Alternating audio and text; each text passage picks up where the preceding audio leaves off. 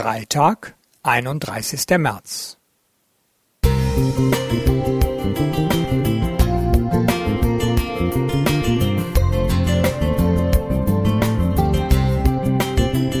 Ein kleiner Lichtblick für den Tag.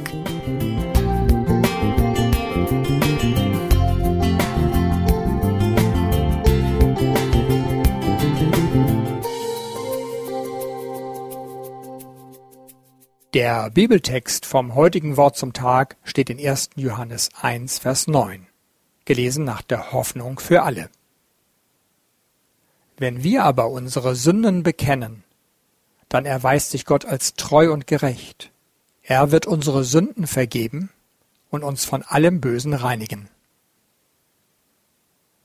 Wir alle kennen die vielen Werbungen in Zeitungen, Funk und Fernsehen. Da wird für Mittel gegen Mundgeruch und Körpergeruch, Karies und Zahnbelag geworben und das weißeste Weiß für die Wäsche angepriesen.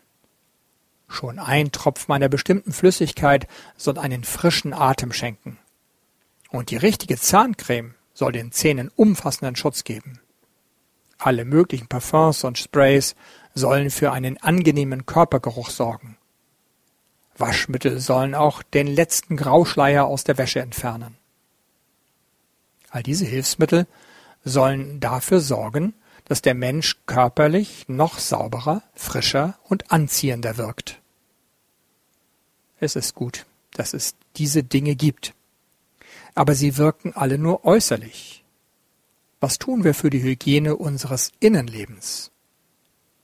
David stellte diese Frage im Psalm 119, Vers 9 stellvertretend für junge Menschen. Wie wird ein junger Mann seinen Weg unsträflich gehen, wenn er sich hält an dein Wort? An anderer Stelle betet er in einem Bußpsalm, Entsündige mich mit Ysop, dass ich rein werde. Wasche mich, dass ich weißer werde als Schnee. Schaffe in mir, Gott, ein reines Herz und gib mir einen neuen, beständigen Geist. Nachzulesen im Psalm 51, Vers 9 und 12. Was bedeutet in diesem Zusammenhang Wort Gottes und Ysop? Beide weisen auf Christus hin. Er ist das menschgewordene Wort Gottes. Er gab sein Blut, um uns von unserer Sünde zu reinigen. Hebräer 1, Vers 3. Die Beziehung zu Jesus aufrechtzuerhalten und zu nähren, sollte unsere tägliche Übung sein.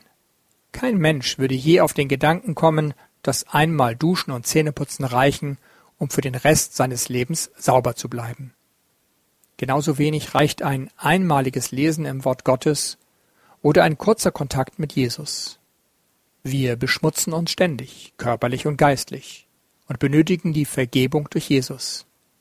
Wenn wir ihn in unser Leben einladen, in der Bibel lesen und im Gebet mit ihm verbunden bleiben, können wir uns seiner Führung und seiner Gnade gewiss sein.